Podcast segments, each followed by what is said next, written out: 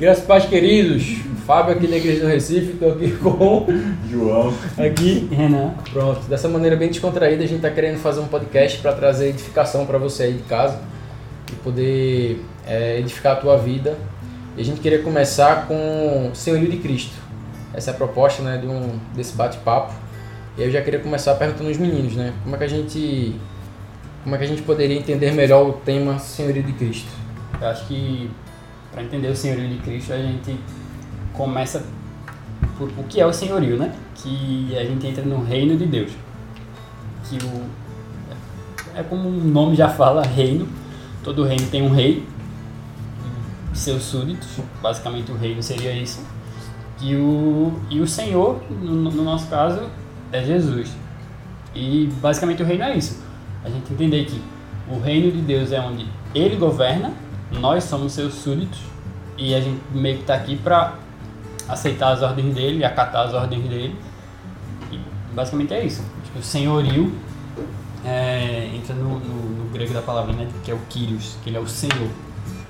Se você for pegar aquela o conceito mais antigo de, de senhor, de época de escravidão e, enfim, de reis também, é, o conceito era basicamente esse. Os, os, os, servos, você, não, você não, não questiona a ordem do seu senhor, você simplesmente aceita. Obedece. Então, é, é engraçado que, tipo, se você for comparar hoje, a gente usa o senhor para como forma de educação. Né? Atendimento, trabalho e tal, vocês depois não senhor, né, tal. E hoje o senhor ele é usado como um, um, jeito educado de se falar. Naquele contexto daquela época lá de, de Roma, o, o senhor, né, ele não era, era mais do que uma forma de tratamento. Era uma maneira de você identificar uma relação entre dois indivíduos na qual a menor parte, através do tratamento senhor, dizia o quão ela estava disposta a servir aquele outro. Aquele outro. Uhum. Então era uma, era uma forma de tratamento de você de sujeição. Já vai abrindo aí, João. Filipenses 2:9 pra gente ler. 2:9. 2:9, 9 a 11. Por isso Deus deu a Jesus a mais alta honra e pôs nele o nome que é o mais, importante, o mais importante de todos os nomes, para quem homenageia ao nome de Jesus, todas as criaturas no céu, na terra e no mundo dos mortos caem de joelhos e declaram abertamente que Jesus é o Senhor, para a glória de Deus, o Pai. Então a gente consegue entender que tem um reino. Se tem um reino, tem um rei. Se tem um rei, tem governo. Se tem governo, tem a quem deve ser governado. Então já começa aí. O significado do senhorio de Cristo seria a gente ter Jesus como Senhor da nossa vida. Esse seria o significado do senhorio. Tá, mas aí. Então, outra pergunta que vem. É, como eu. Deixa eu só. É, o Renan falou do, de Quírios, e a gente pode ter três significados. Né?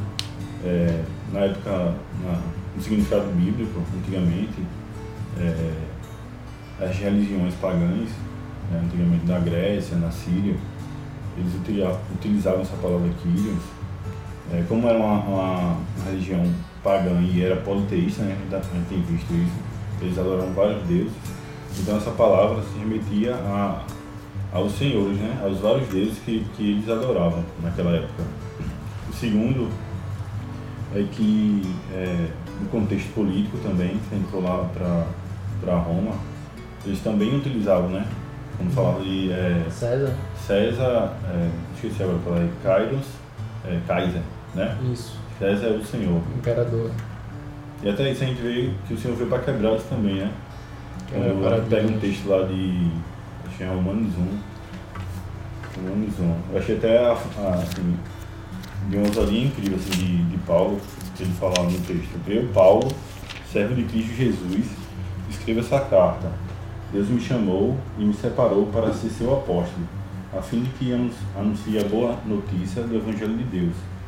Há muito tempo essa boa notícia foi prometida por Deus, foi prometida por Deus, por meio de seus profetas e, e escrita, é, escrita nas escrituras sagradas. Ela fala a respeito do Filho de Deus, o nosso Senhor Jesus Cristo, o nosso Senhor Jesus Cristo, o qual, como ser humano, foi descendente do rei Davi. Então ele fala era uma carta que estava sendo enviada a Roma, onde eles adoravam, né? É, é, Os deuses lá. César como, César como senhor deles, e Paulo escreveu, é, intimando a. É como se assim, César, tu pode achar que tu é o senhor dessa terra, mas o senhor desse povo aí é, é esse Deus aqui, Jesus Cristo. Jesus. Acho que, meu Deus, acho que ele não chega nem aqui, velho. Se chegar aqui, já vou tocar tua cabeça. E outra coisa interessante também é que, se você perceber, Jesus, quando, no, quando ele começou o ministério dele, as multidões queriam instituir ele como rei.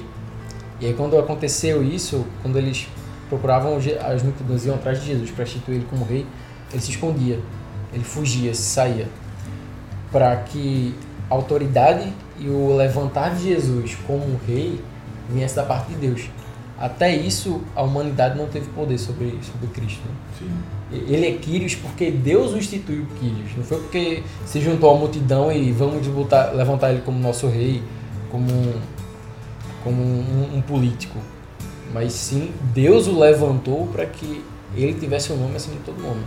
E porque a população queria colocar ele como um, como um rei, mas um rei aos olhos humanos, aos olhos Isso. da gente, assim, de, de aquele, como se fosse no lugar de César, É. tá ligado? Era uma Acho fuga é- populacional, né? É. A, fuga da situação ali do, do povo de Israel. pensando que ele sofreu o impeachment lá, né? É. Tá ligado? Isso mesmo. Então, aí vem outra pergunta. Qual, reconhe... Qual a importância do reconhecimento de Jesus, de senhorio na minha vida? Por, por, que, por que é tão importante eu reconhecer Jesus como Senhor da minha vida? Não, para mim como discípulo. Por que, que isso é tão necessário? Por que, que isso chega a ser fundamental? É, eu não trouxe essa proposta de falar sobre o Senhor e Cristo. Eu peguei num texto lá em Lucas 2, que ele fala assim, hoje mesmo na cidade de Davi nasceu o Salvador de vocês, o Messias, o Senhor. Aí eu peguei, me lembrei do, do, do tempo que eu era convencido, né? Não convertido. E aí eu fui apresentado o Senhor como Salvador, que é isso que a maioria da, do que a gente, a gente vê por aí, é a representação do Senhor como Salvador. Beleza, o Senhor vai salvar, claro. Mas ainda não é apresentado como o Senhor da nossa vida, né? Aquele que vai Uhum. governar. Então acho que é importante porque, por exemplo, é, na- quando eu reconheci o Senhor como Salvador na época e não como Senhor, era terrível, assim, minha vida era só totalmente des- desgovernada, não me submetia a ninguém, não tinha ninguém que cuidasse da minha vida, não, não, conseguia buscar conselho de ninguém para tomar uma decisão. Então era- uma vida de altos e baixos, com muito erros, né?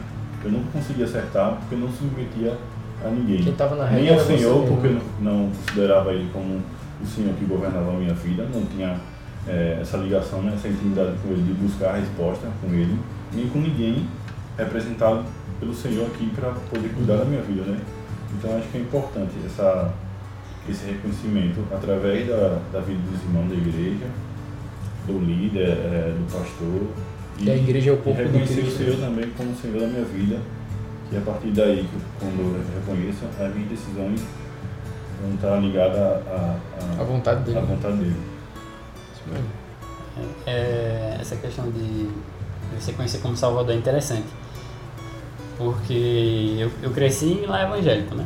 Cresci em minha família, toda a minha família.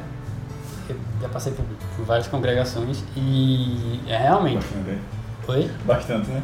Um bocadinho. um bocadinho. Meu amigo, um bocadinho.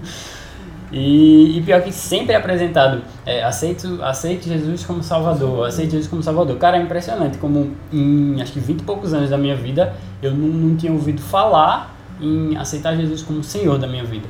Eu, eu sempre ouvi Jesus como Salvador. E aí é, é bem perigoso você apresentar Jesus como Senhor da sua vida, ou como Salvador da sua vida, porque a partir do momento que ele veio para te salvar, você é o foco. Isso. Eu sou o cara. Eu sou o cara. Ah, Ele veio, Jesus veio aqui por causa de mim. E, cara, não, eu sou o maior pecador que tem. Eu sou. E, e aí você apresentando Jesus como, como Salvador, meio que massageia o seu ego e você. Ah, tá, ele veio para me salvar. Só que não.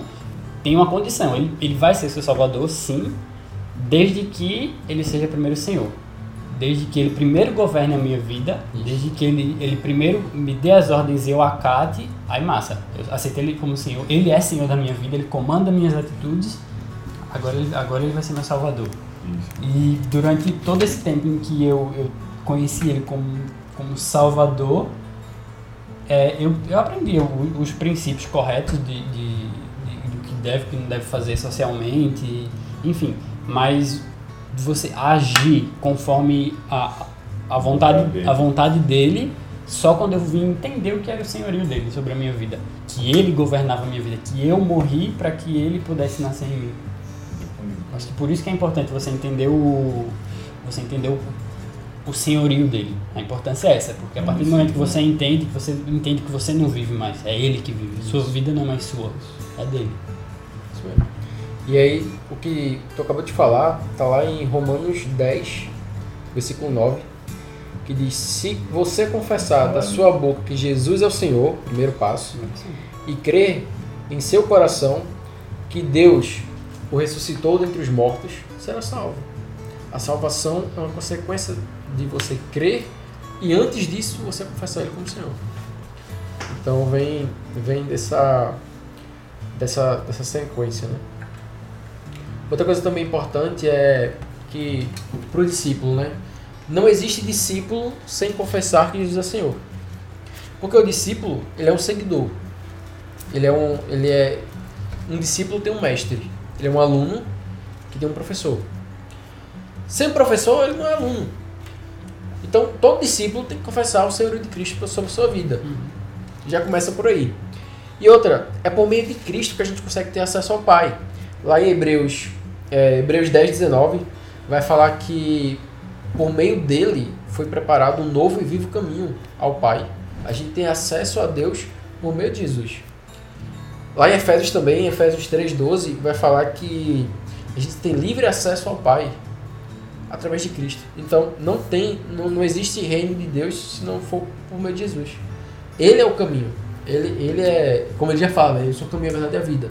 Não tem como a gente ser discípulo de dele, né? Não tem como a gente querer ser, ser cristão, ser, é, seguir um caminho do evangelho sem aceitar Jesus como Senhor e Salvador. Senhor e Salvador da nossa vida.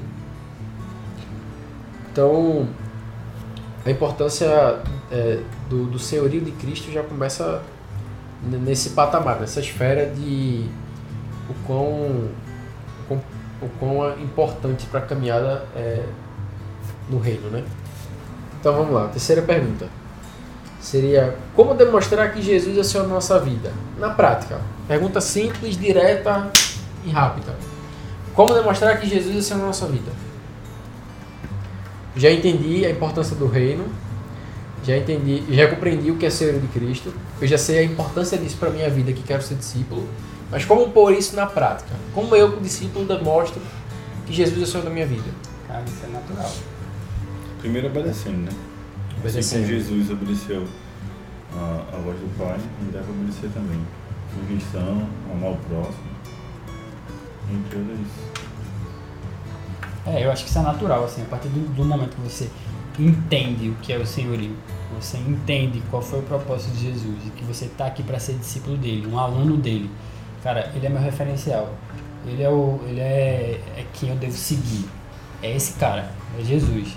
Você entendeu isso, entendeu que ele é o Senhor da sua vida. Cara, a partir daí, naturalmente você vai, você vai Buscar demonstrando, mais, mais. você vai demonstrando com as suas atitudes. É. Porque enquanto você. Isso para quem. para quem. Pra quem caiu com graça, eu falo. Para quem realmente entendeu o Tem significado. aquele primeiro amor do novo convertido, né? É. E aí, cara, é aquela paixão. Pô, eu quero ser que nem esse cara. Eu quero. Meu irmão, Jesus foi o cara. Mais um Vai Mas- apresentar. É, né? você quer. E, cara, isso vai sendo natural. Na- Eu acho que é algo muito natural mesmo, assim. Você vai demonstrando com, com o tempo. Você vai, vai aprendendo, vai tendo atitudes de que no seu dia a dia você vai mudando e você nem percebe, cara.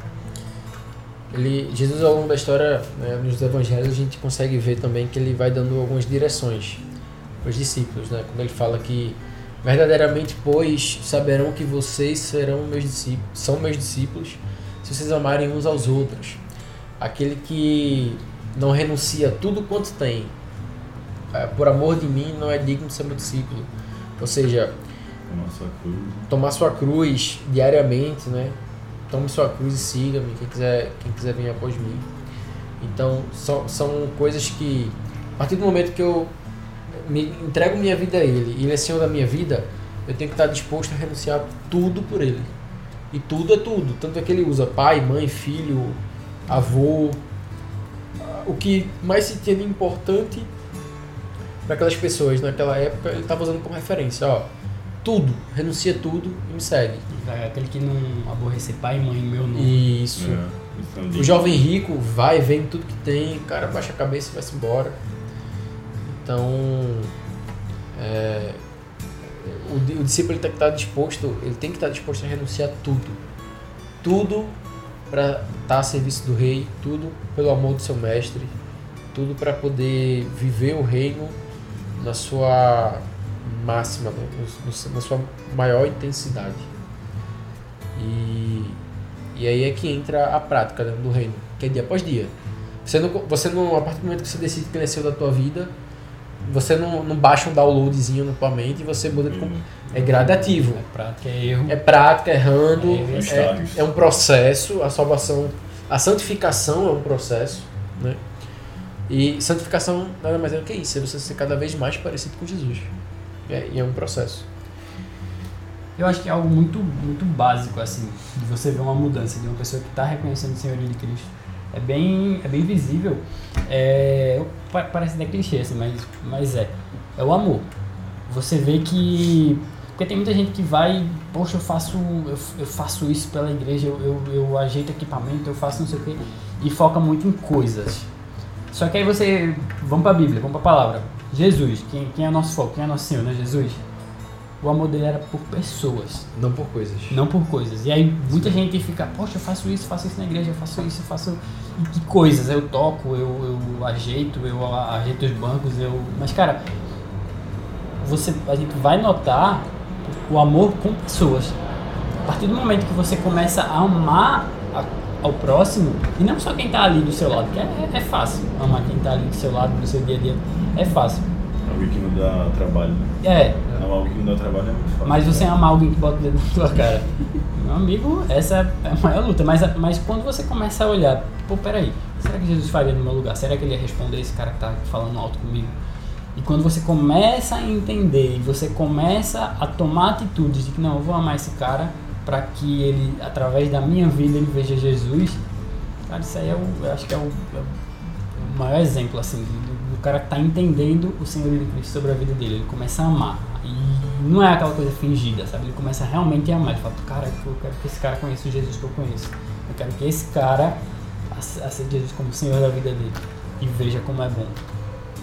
Então você começa a amar de verdade, você vê, você, você nota essa mudança. Tem até aquela questão também de. O cara que faz o serviço na igreja, é, ele pode até fazer, mas qual a motivação do coração dele que ele está fazendo? Ele está fazendo só por se sentir importante no meio da igreja, no meio do corpo? Ou ele está fazendo também por. Cara, eu, eu fazendo isso, eu consigo é, fazer com que o ambiente esteja mais propício para receber pessoas de fora. Eu estou servindo porque eu sei que isso eu estou cooperando de alguma forma para que alguém que chegue, eu estar fazendo isso agora é alguém que demora mais um pouquinho em casa para poder cuidar das coisas. Pra, tô, eu estou amando as outras pessoas dessa forma. Ou se o cara tá fazendo simplesmente por, não, vou fazer porque sou o cara da cadeira agora. É. O cara que organiza a cadeira, não, sou o cara do som, ninguém toca no som porque sou eu, eu que faço lá, o o cara do louvor, eu que ministro. Se eu não tocar, o céu não desce. O Espírito Santo não, não, não se manifesta. Aí, aí, não, aí não rola, porque você não tá fazendo. Aí já mudou a motivação, você tá fazendo para si. Você tá vivendo um evangelho totalmente diferente do que o que Jesus estava falando. Uhum. E é um evangelho voltado para você. E acaba que você distorce, né? Você diz que serve a ele, mas o seu próprio Deus é você mesmo. Aí. E é, é uma linha muito assim, fina. Fina. Você, você quer essa armadilha fácil. Você nem percebe, pô. o coração da gente é muito enganoso, assim, a carne fala muito. E é uma estratégia de Satanás. É, é uma estratégia de Satanás. Por quê? Se você perceber lá na tentação de Jesus, quando ele estava lá no deserto, é, Satanás mexe com, com o ego de Jesus. Que por ser humilde não tinha ego nenhum. Mas ele tentou soltar isso dentro do coração de Jesus. Como? É, se tudo isso, tá vendo todos esses reinos da terra, tudo isso te darei se prostrado e me, me adorares. Satanás já estava propondo, antes mesmo de Jesus iniciar o ministério, antes mesmo de, da multidão querer instituir Jesus como rei, Satanás já está dizendo, ó, eu vou te instituir rei dentro da humanidade. E aí ele né, responde com a palavra né, e, e vence o diabo, né?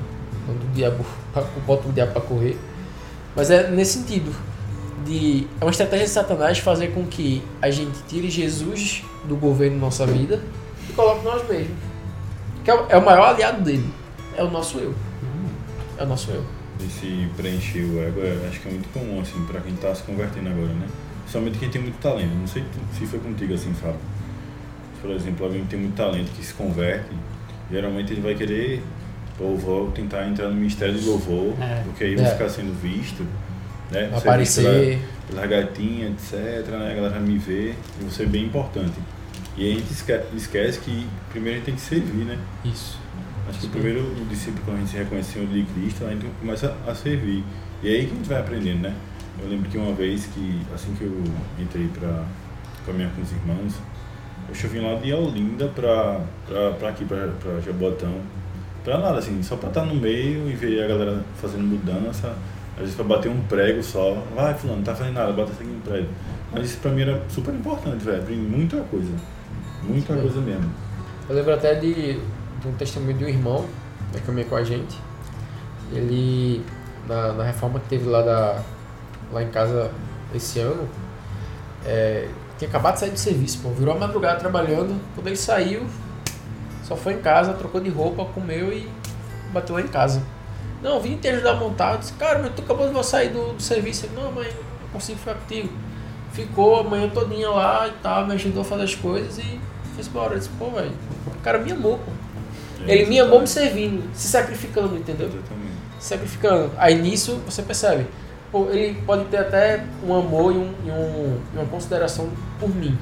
Mas acima disso, o que motivou isso a acontecer, pô, foi Jesus na vida dele, pô. É, Foi o amor de Jesus na vida dele que fez com que ele me amasse. exatamente. Então eu consigo ver, eu consigo ver Jesus na vida dele através dessa atitude, essa atitude de amar. É porque é reconhecimento de ninguém ele ia ter ali, né? Pra Exatamente. Então, É, Exatamente. Só do Senhor. Ia cumprir Exatamente. só um, um um Exatamente. do Senhor de servir Isso mesmo. na vida do irmão.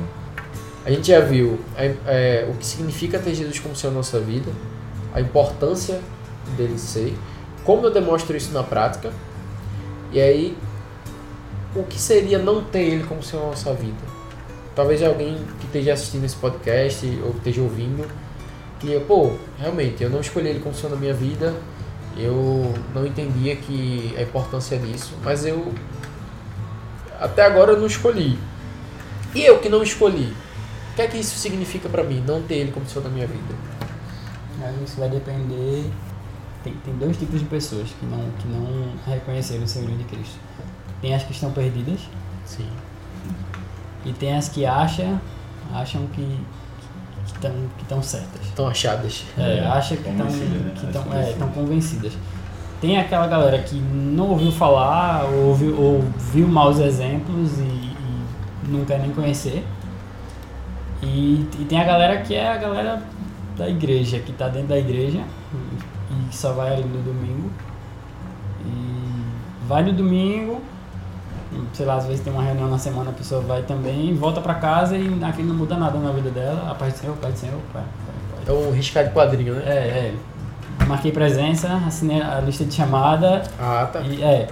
E, e massa, fui pra casa, na segunda-feira tua vida não mudou nada. E eu, eu falo isso porque eu vivi isso por anos na minha vida. Eu ia no domingo, oito, oito, pai do É um evangelho indiferente. Né? Cara, é, é muito fácil, pô. é muito fácil ser, ser, ser cristão assim. É. Muito fácil. Porque você meio que você cria uma máscara. Você coloca uma máscara ali e você tá. Às vezes você tá mal, você tá quebrado, tá passando dificuldade e o cara que tá do teu lado não sabe nem quem é você, não sabe nem onde você mora. Lembrou o pastor, né? Inúmeras vezes. Tem, você você passa dias aí na, na igreja é. e quando volta a galera, ah, tudo bom, como se tivesse lhe visto Sem ontem. relacionamento nenhum. E, cara, é um, é, é um perigo muito grande, assim, a gente você, você viver assim, que você acha que você está salvo, você acha que está bem. Só que quando você, quando cai com graça isso na, na sua mente, você, meu Deus, estou fazendo tudo errado. Porque a partir do momento que você, você entendeu, pá, Senhoria de Cristo, sobre a minha vida, você, você quer passar aquilo para as outras pessoas, você quer mudar o seu dia, você quer, pô, na segunda eu estou no trabalho e vou falar de Jesus para esse cara, pô, você quer isso. E é, é, é muito perigoso você você tá você tá do outro lado sem reconhecer isso, sem você achando que tá tudo bem, mas aí no teu dia a dia a gente tá cheio, cheio de olheiro por aí. Faz uma coisinha errada. Pois é. A galera ao teu redor fala, tu não é crente. Aquele ali, aquele ali não é crente. É. E aí meio que só faz difamar o evangelho. Eu acho que é, é quase inevitável também, porque a caminhada pro, pro convencido, a caminhada é, é inevitável, ela vai testar. É limitada também, tem um É. período, né? Você vai até, até certo ponto É. e a caminhada vai testar. Seja, sei lá, você no meio da faculdade, ali no trabalho, alguém chegar e, cara, tu tão mal, tu é, tu é crente, né? Ora por mim. O cara tiver mal ali, o cara não vai ficar travado, vai dar um. fazer uma oração, Senhor, abençoa, amém.